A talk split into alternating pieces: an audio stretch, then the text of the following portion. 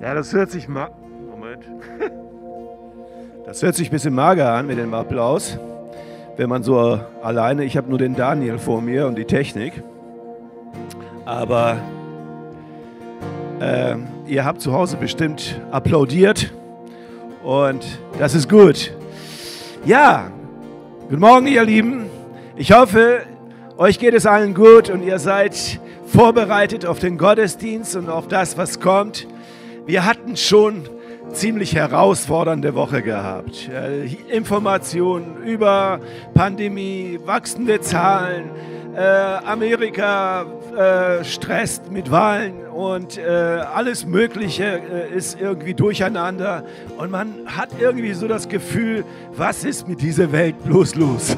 Was passiert hier gerade? Und äh, ich hoffe, ihr werdet jetzt erstmal eine Zeit haben der Orientierung. Einfach eine Zeit, auch wo ihr stückweise euch äh, zurücklehnen könnt und sagen, okay, Gott ist derjenige, der uns führt und leitet. Er hat alles im Griff. Und das ist ganz wichtig, dass wir in dieser Art und Weise heute Morgen diesen Gottesdienst beginnen. Ich fange einfach mit dem Gebet an und sage, Vater im Himmel, ich danke dir, dass alle Dinge in deiner Hand sind, Herr.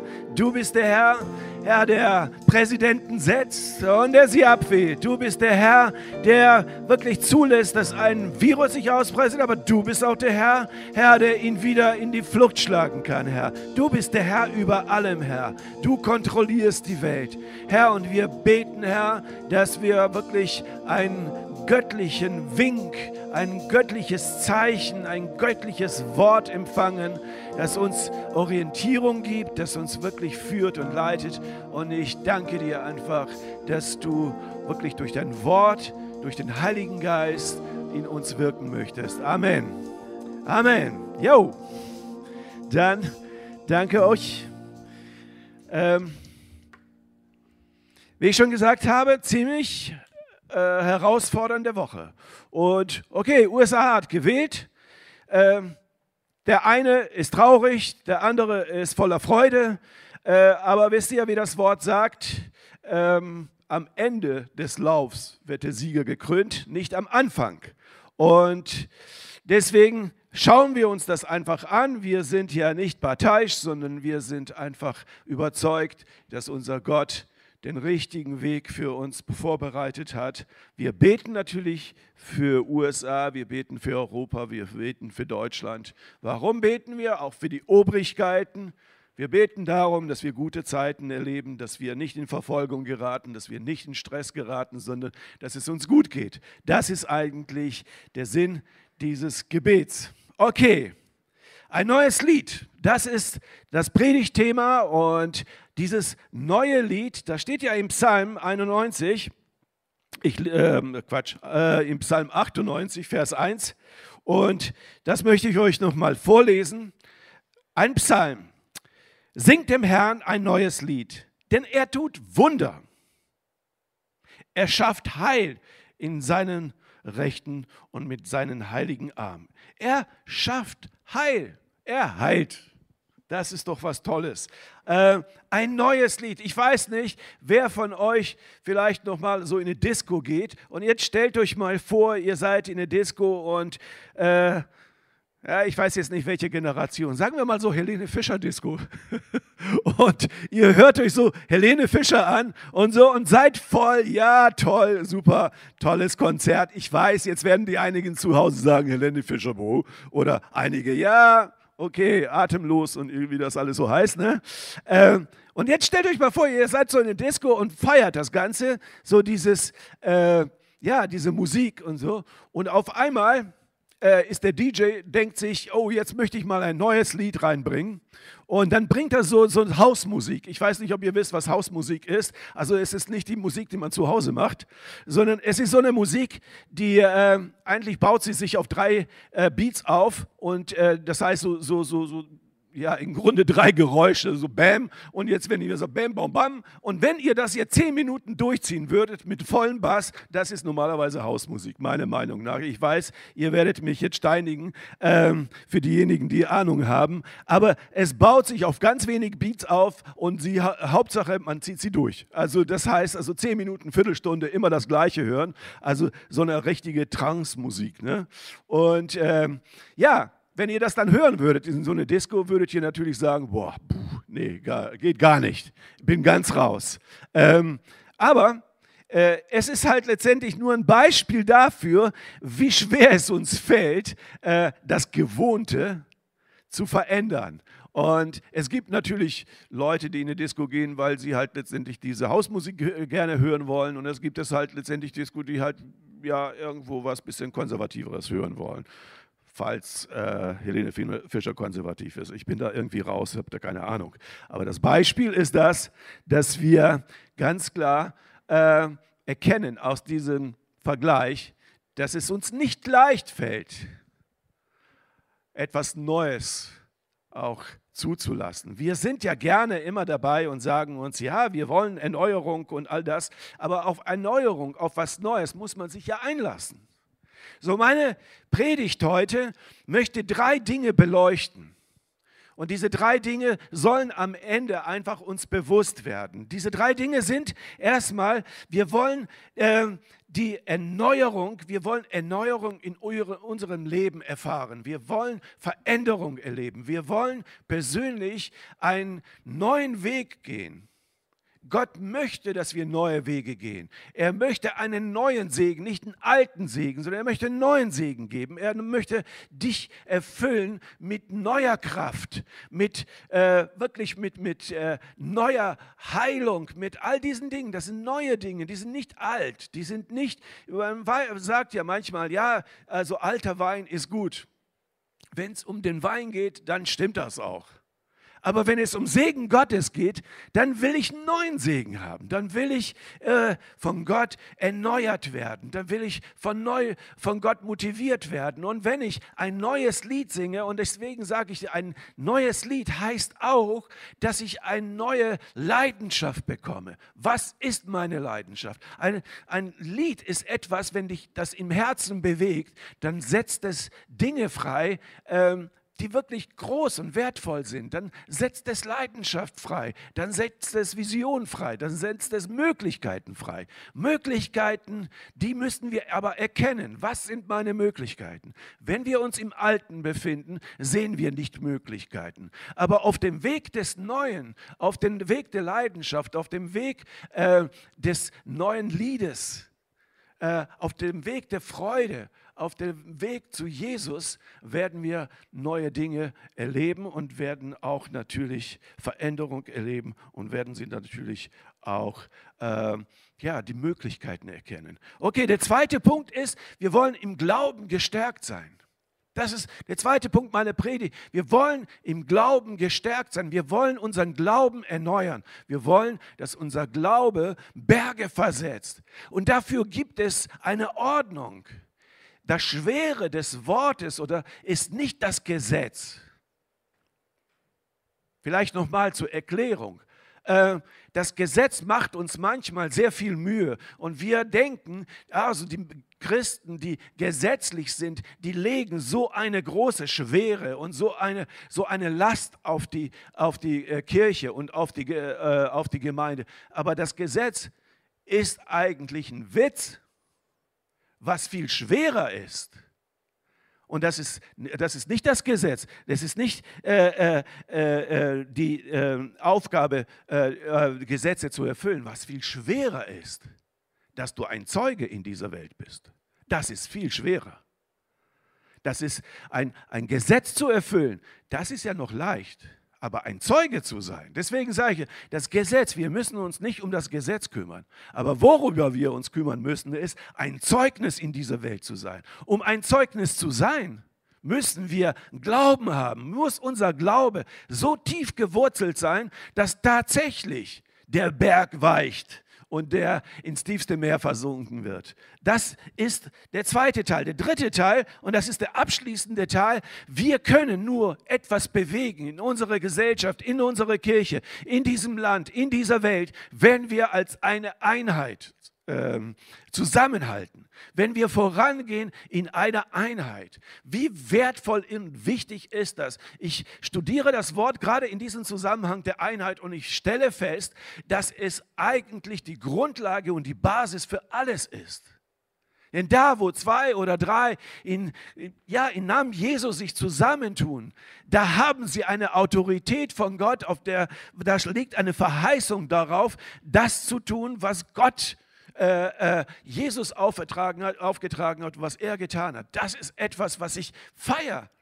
Das ist Einheit. Aber Einheit bedeutet, sich auch die Freiheit nehmen, nicht auf das eigene Recht zu pochen, sondern die Einheit festzuhalten, miteinander das Ziel zu erobern. Nicht seine Bedürfnisse, sondern die Bedürfnisse und Absichten Gottes umzusetzen. Das ist eine entscheidende und große, wertvolle äh, Erkenntnis aus dieser ganzen Geschichte.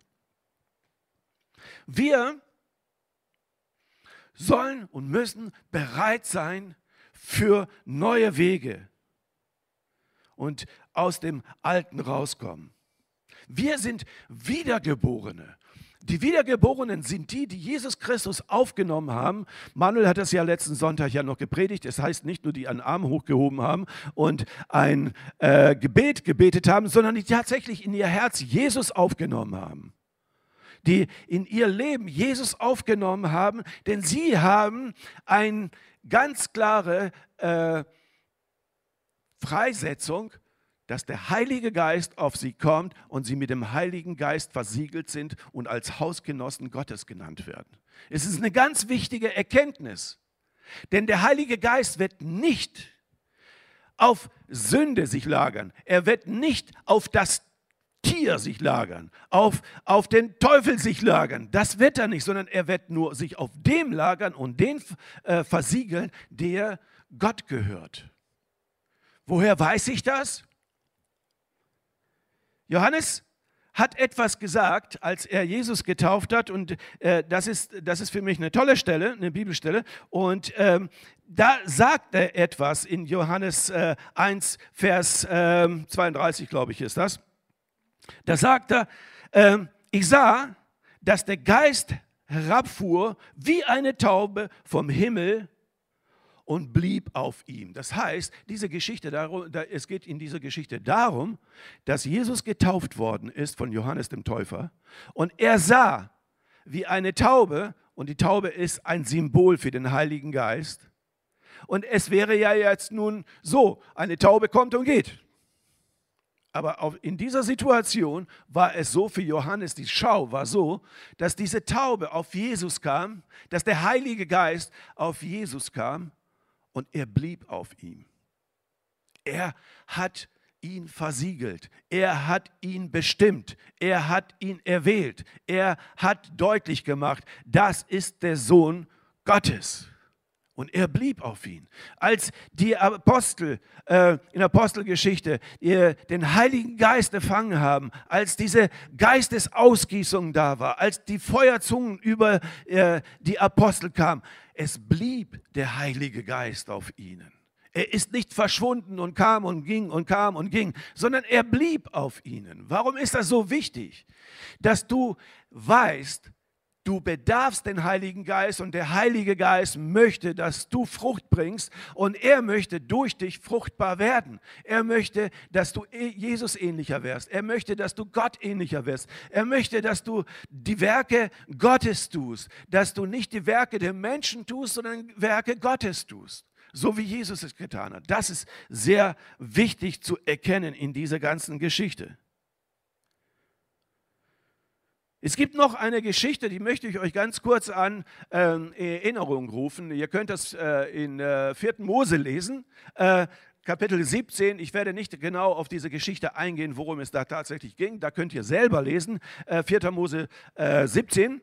Aber Ihr werdet feststellen, dass äh, es viele Stäbe gab, die vor das Heiligtum des, äh, äh, hingeworfen worden sind und über, Nachten, über Nacht dort geblieben sind. Und am nächsten Tag war ein Stab, und das war der Stab Aarons.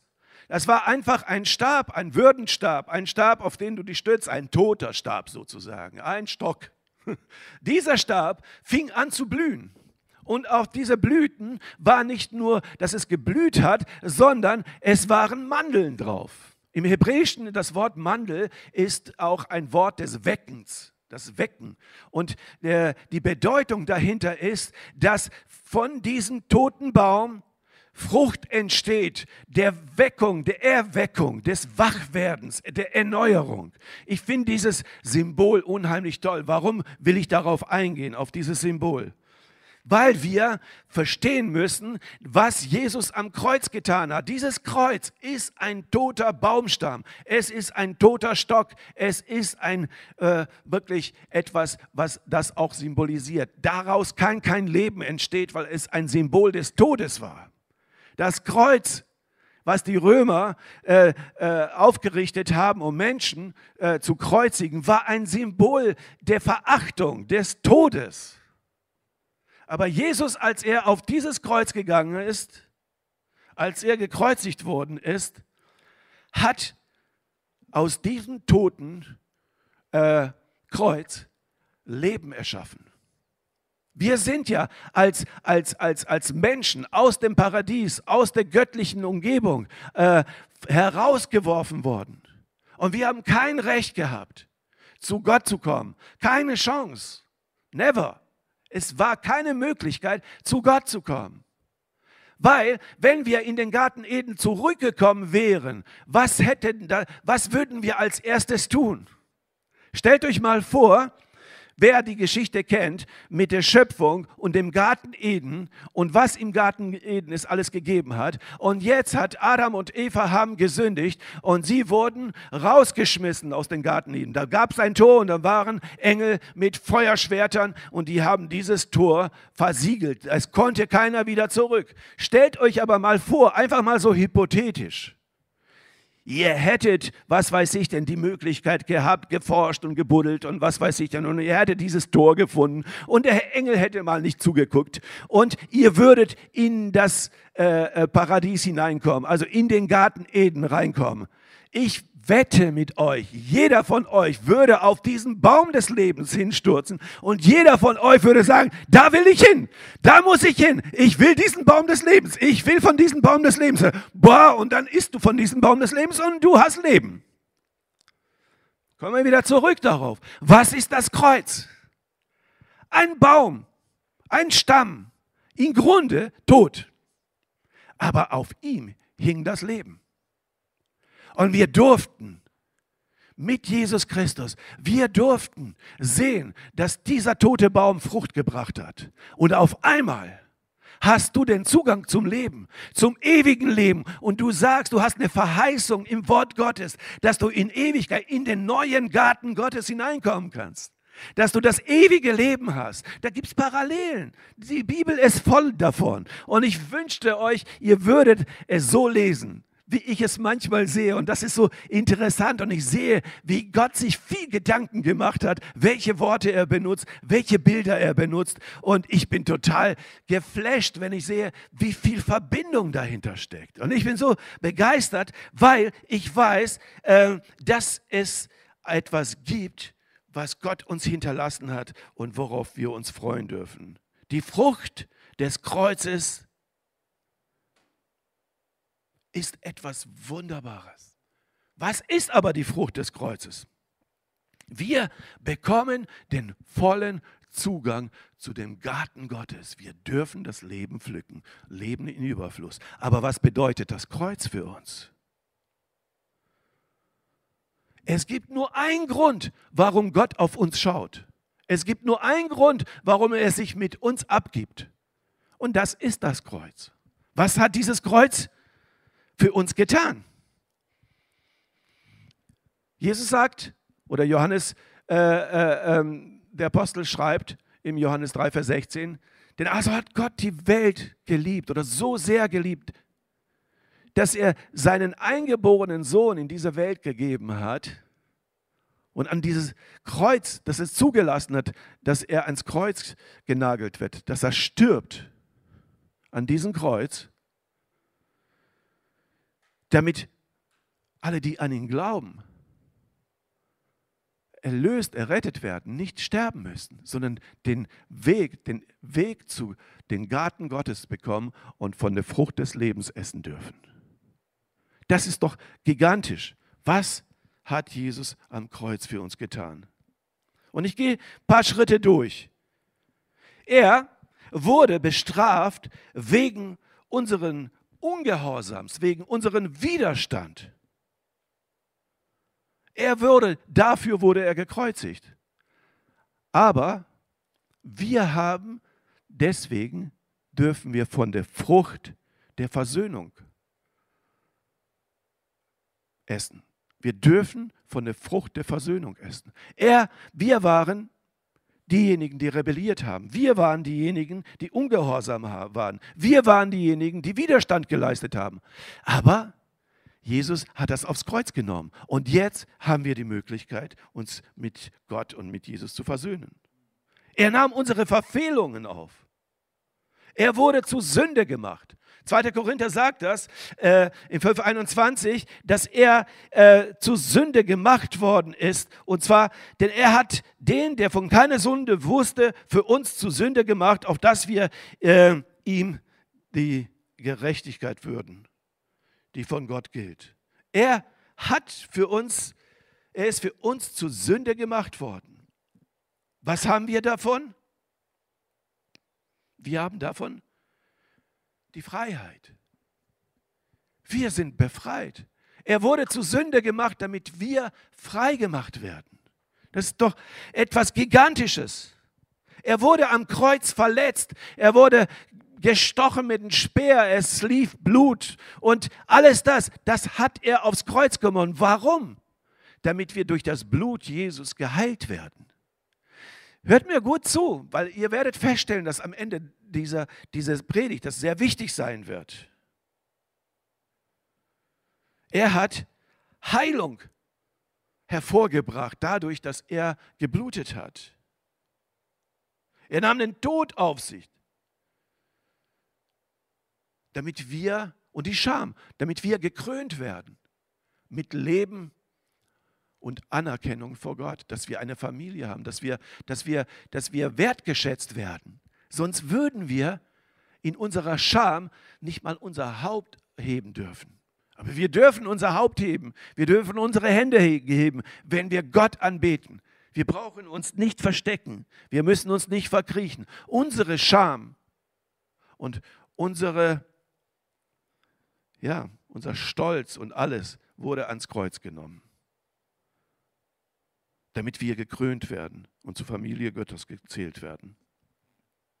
Er nahm unsere Armut, unsere Schwachheit und er gab uns einen neuen Reichtum. Er nahm unsere Verworfenheit, unsere Ablehnung und er gab uns ein neues Zuhause. Ein Zuhause, und wir sind Hausgenossen Gottes. Die Bibel sagt, wir sind Hausgenossen Gottes. Wisst ihr, was der Unterschied ist zwischen einem Geist und äh, Geist, zwischen einem Gast und einem Hausgenossen? Stellt euch mal vor, ihr habt Gäste zu Hause, ihr ladet sie ein, schön zum schönen Essen und der Gast steht auf und so, ich, ich guck mal, was bei euch im Kühlschrank gibt. Geht gar nicht, ne? Hallo? du bist Gast hier. Aber ein Hausgenosse, einer, der zum Haus gehört. Und ich wiederhole das immer. So meine Kinder, wenn sie, äh, äh, oder auch ich, wo meine Mutter noch gelebt hat, wenn ich zu ihr gekommen bin. Ihr habt sie vielleicht ein Jahr nicht gesehen, aber ich komme zu ihr nach Hause oder mein ehemaliges auch mit zu Hause. Ich komme zu ihr und das Erste ist, ich gucke in diesen blöden Kühlschrank. Ich weiß nicht warum. Aber es ist irgendein so Mechanismus des Zuhausefühlens. So. Und das ist manchmal auch bei unseren Kindern ab und zu so. Äh, ja, nicht bei allen, aber bei einigen. So, die gucken dann in den Kühlschrank, weil es etwas ist. Ja, das ist mir bekannt. Das ist mir nicht fremd. Hier bin ich zu Hause. Hier darf ich das. Als Gast dürfte ich das nicht. Das wäre schon irgendwie komisch, ne? Aber als Hausgenosse, Als jemand, der im Hause Gottes auch lebt, der darf auch göttliche ähm, ja, Werte, göttliche Gaben, all diese Dinge in Anspruch nehmen. Das ist doch gigantisch. Das ist am Kreuz passiert. Das hat Jesus am Kreuz getan. Er nahm die Verdammnis von uns. Er nahm, er wurde an dieses Kreuz, das ist ein, ein, ein Holz der Verdammnis. Er nahm das auf sich damit der Segen Abrahams auf uns kommt. Der Segen Abrahams ist der Segen des Heiligen Geistes. Das ist der Segen, dass du weißt, dass dieser Heilige Geist wie ein Stempel, wie ein Siegel etwas auf dir steht, das versiegelt ist und du bist Gottes Kind. Dieser, äh, ja, dieses Siegel der ähm, Verheißung Abrahams, das hat er für uns gemacht. Er hat die Verdammnis, er wurde zu Verdammnis ja, oder er nahm unsere Verdammnis, damit wir den Segen Abrahams haben. Das könnt ihr in Galater 3 lesen. Diese Dinge sind die Gaben Gottes, die er gegeben hat. Ähm, wir sind aus diesem Garten rausgeworfen, wegen Ungehorsam. Wir sind äh, nicht diejenigen, die irgendwie sich vor Gott hinstellen können und sagen, hey, aber ich habe so tolle Dinge getan, da müsstest du doch ein Auge zudrücken. Nein, du bist raus. Aber jetzt, durch Jesus Christus, haben wir einen neuen Zugang. Wir dürfen von dieser Frucht, dieser, dieser Aaronstab, diese Frucht, wir dürfen von dieser Frucht essen. Wir dürfen von der Frucht des Lebens essen. Das Kreuz ist dieser erblühte Stamm. Jesus ist derjenige, der wieder auferstanden ist und uns den Zugang gegeben hat zu ewigem Leben, wo wir das Leben wieder zu uns nehmen können, wo wir das, zu dem Baum des Lebens kommen. Aber der Baum des Lebens ist es immer Jesus. Es wird nicht irgendwas anderes sein, es wird immer Jesus sein. Und wir müssen zu diesem Jesus kommen. Das ist Erneuerung unseres Sinnes. Das ist Erneuerung unserer äh, Einstellung. Und hier möchte ich einfach ansetzen.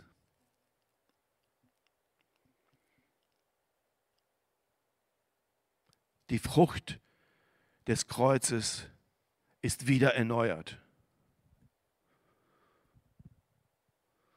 Und jeder, der davon isst, bekommt den Zugang zu diesem ewigen Garten.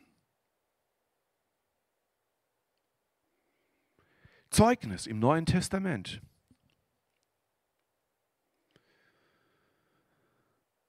heißt Nachahmer zu sein. Ein Zeuge im Neuen Testament heißt ein Nachahmer zu sein. Das zu tun, was Jesus getan hat.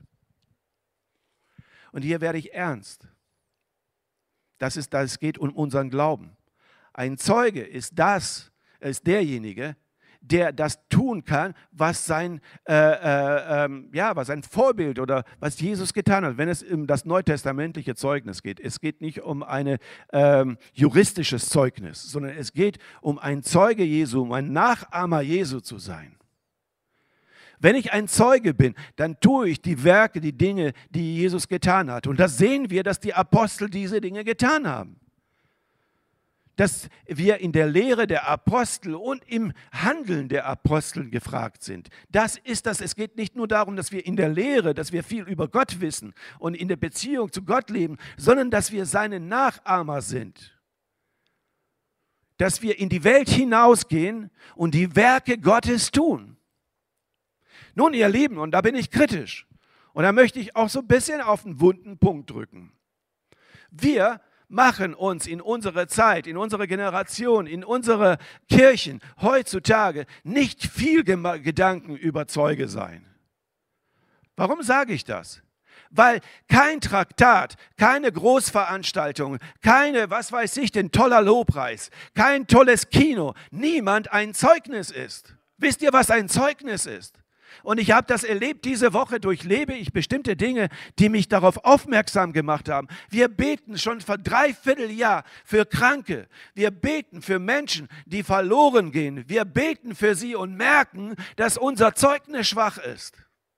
Was hilft es dem Krebskranken, dass du ein Traktat in der Hand hast? Was hilft es den Krebskranken, dass du, was weiß ich denn, einen tollen Lobpreis machst? Was hilft, was meint ihr, was sich dieser Krebskranke wünscht? Ein tolles Design, einen tollen Lobpreis, eine tolle Konferenz, eine, was weiß ich denn, eine tolle Verkündigung? Ich glaube, dass dieser Krebskranke sich wünscht, dass er geheilt wird. Ich weiß nicht, ob ich da irgendwie zu simpel gestrickt bin oder ob das da einen größeren Anspruch braucht, um, äh, um klüger zu werden. Ich weiß es nicht, aber ich bin vielleicht ein bisschen schlichter. Aber ich glaube, dass wenn ich die Werke de, äh, Gottes tun soll, wenn ich ein Zeuge Jesu sein muss oder soll in dieser Welt, deswegen sage ich ja, das Neue Testament ist härter als das Alte Testament. Denn es erwartet von dir Glaubenswerke. Und du magst vielleicht dich jetzt angesprochen fühlen und sagst dir, ja, Flado, das ist ja toll, was du erzählst. Jetzt bin ich schon wieder schuld, dass bestimmte Dinge nicht funktionieren. Nein, du bist nicht schuld. Schuld ist etwas aus dem alten Bund. Das ist eine Verurteilung. Aber vielleicht machen wir Fehler. Vielleicht sehen wir bestimmte Dinge nicht richtig. Und wir müssen wieder wach werden, Erweckung erleben. Wir müssen wieder von der Frucht essen, von der Frucht des Kreuzes. Wir müssen von dieser Frucht essen, damit wir ins Leben hineinkommen und damit wir Zeugen Gottes sind, dass wir Zeugen Jesus sind. Und Zeuge bedeutet, Nachahmer Jesu zu sein. Für Kranke beten. Und wir beten so lange, bis sie wieder gesund sind. Oder Gott uns sagt, nö, läuft nicht. Und vielleicht ist es halt letztendlich auch eine Übung, vielleicht ist es auch eine Herausforderung, dass wir unseren Glauben erneuern müssen, ein neues Lied singen müssen. Ein Lied Gottes, das ihm Ehre bringt. Nicht ein schönes Lobpreislied singen, sondern ein qualitatives Glaubenslied singen ein siegreiches Lied singen, ein glorreiches Lied singen, von der Eroberung Gottes, von der Befreiung Gottes, von den Heilungen Gottes, von all den Attributen, die ich vorhin gelesen habe. Er wurde bestraft, damit wir frei sind. Er wurde verletzt und, und, und, und damit wir Heilung erleben. Er wurde gedemütigt, damit wir frei werden von allen dämonischen und, und, und dunklen Mächten. Das ist das Kreuz gewesen. Das ist die Frucht des Kreuzes, die wir aber essen und Vergebung empfangen, Befreiung, Heilung, all diese Dinge. Das ist das, was am Kreuz geschehen ist, liebe Leute. Lasst euch da nicht etwas anderes erzählen. Fangen wir nicht eine B-Strategie an. Lasst uns nicht Gott zum Lügner werden lassen, sondern lasst uns unseren Glauben erneuern. Lasst uns, und wie wollen wir das tun? Ha? Das ist die Herausforderung. Wie wollen wir das tun? In der Einheit des Glaubens, in einer Einheit. Und ich möchte euch einfach so einen kurzen Film zeigen, einen kurzen Clip zeigen. Eine Minute oder anderthalb, zwei Minuten, weiß ich jetzt nicht. Aber vielleicht mögt ihr den Film nicht. Vielleicht ist das nicht unbedingt euer Ding. Aber wir als Gemeinde, wir sollten uns wirklich bewusst haben, was ist unser neuer Lied? Was ist unsere Leidenschaft? Was tun wir dafür? Oder tun wir nur Dinge, wenn sie uns leicht fallen und glauben, wenn es leicht geht, dann ist es von Gott und wenn es schwer wird, dann ist es nicht von Gott, denn er möchte nicht, dass wir über Dornen gehen. Er möchte nicht, dass wir durchs Feuer gehen. Er möchte nicht, dass wir, dass wir in, in, in irgendwelche äh, Schwierigkeiten kommen. Das soll alles leid, äh, leicht sein und so, so Happy Feet-mäßig so. Alles ganz entspannt. So, das wäre so ein neues Lied. Aber das ist nur Disco. Das ist gar nichts. Also mal kurz Film ab.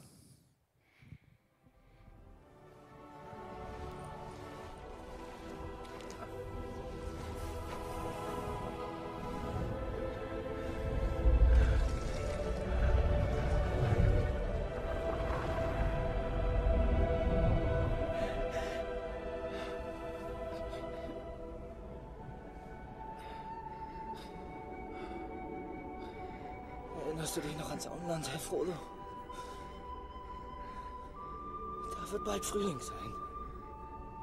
Alle Obstbäume stehen dann in voller Blüte. Und die Vögel bauen ihre Nester im Haselnussdickicht. Und sie werden die Sommergerste auf den unteren Feldern aussehen. Und die ersten Erdbeeren mit Schlagsahne essen. Erinnerst du dich noch an den Geschmack von Erdbeeren? langsam. Ich habe jeden Geschmack vergessen. Auch das Geräusch des Wassers und wie sich Gras anfühlt. Ich bin nackt in der Dunkelheit. Es gibt nichts mehr. Kein Schleier zwischen mir und dem Feuerrad. Ich sehe ihn vor mir. Mit wachen Augen. Lass ihn uns endlich loswerden. Ein für alle Mal. Los, komm, Herr Frodo. Ich kann ihn nicht für dich tragen. Aber ich kann dich tragen. Komm schon!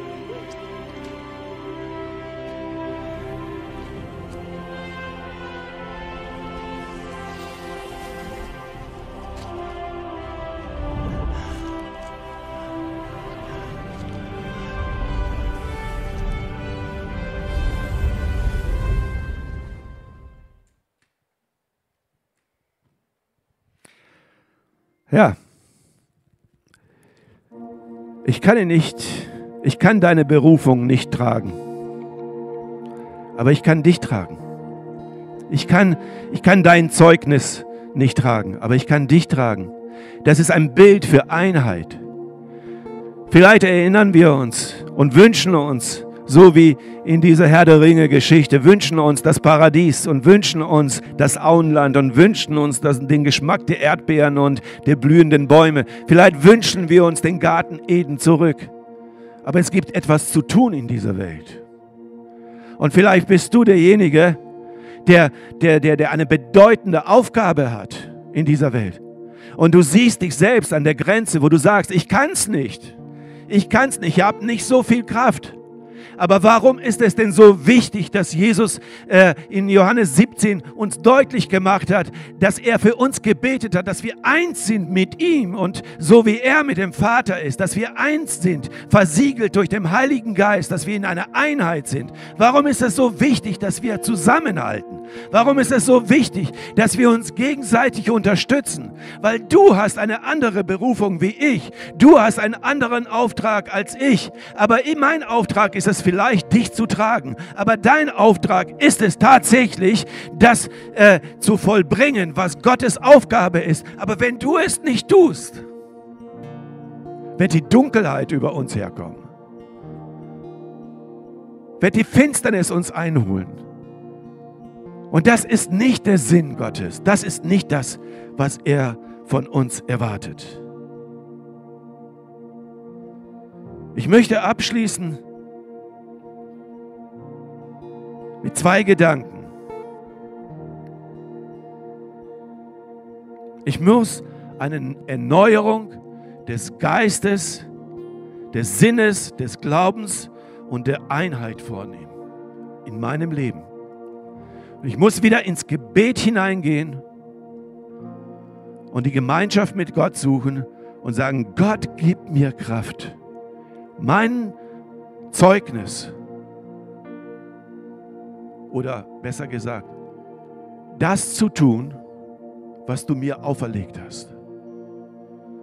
Gib mir die Kraft, dass ich es tun kann, was du mir auferlegt hast. Und gib mir gute Menschen zur Seite, die mir mithelfen.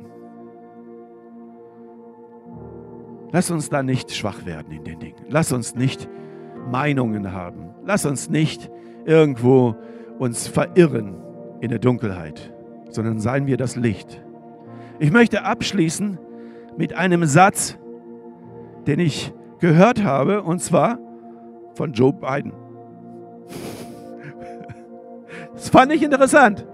Joe Biden, der eine Rede gehalten hat, hat am Ende etwas gesagt, was mich tatsächlich bewegt hat. Ich will nicht jetzt parteiisch sein. Ich weiß nicht, wie gut er ist. Ich weiß auch nicht, äh, ob es gut oder schlecht ist. Das wird die Zukunft zeigen. Aber eins fand ich toll. Am Ende seiner Rede hat er gesagt, mein Opa sagte immer, Joe, bewahre oder behalte den Glauben. Und meine Oma, die ist immer dazugerannt und gesagt, nein, nein, nein, sondern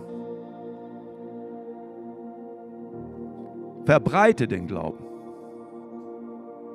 Opa sagt, behalte den Glauben, aber Oma sagt, nein, verbreite den Glauben.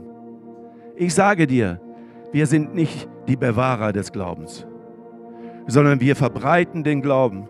Wir verkündigen die Liebe Gottes. Amen. Vater im Himmel, ich danke dir für dein Wort. Ich danke dir, dass du uns zurüsten möchtest, möchtest, dass wir deine Zeugen sind und dass wir Zeugen sind deine Taten, Herr. Herr, und dass wir, dass wir ein Zeugnis haben, so wie die Apostel es gehabt äh, haben. Sie haben Tote auferweckt, sie haben Dämonen befreit, sie haben Menschen, die krank waren, gesund gemacht. Durch den Heiligen Geist, durch den Heiligen Geist, mit dem sie versiegelt waren. Jesus, du hast uns deinen Heiligen Geist gegeben. Und wenn du den Heiligen Geist nicht hast, dann darfst du heute mit mir beten. Vater im Himmel, ich möchte mein Leben in deine Hand legen. Ich möchte deinen Heiligen Geist empfangen. Aber ich bitte dich, vergib mir all meine Schuld, vergib mir alle meine Sünden und ich möchte dein Hausgenosse sein. Ich möchte in deinem Haus leben. Ich möchte in deinem Haus leben und möchte der Zeuge eines Gottes sein, dem nichts unmöglich ist. Und Wunder und Zeichen werden mir folgen in Ewigkeit. Amen. Amen.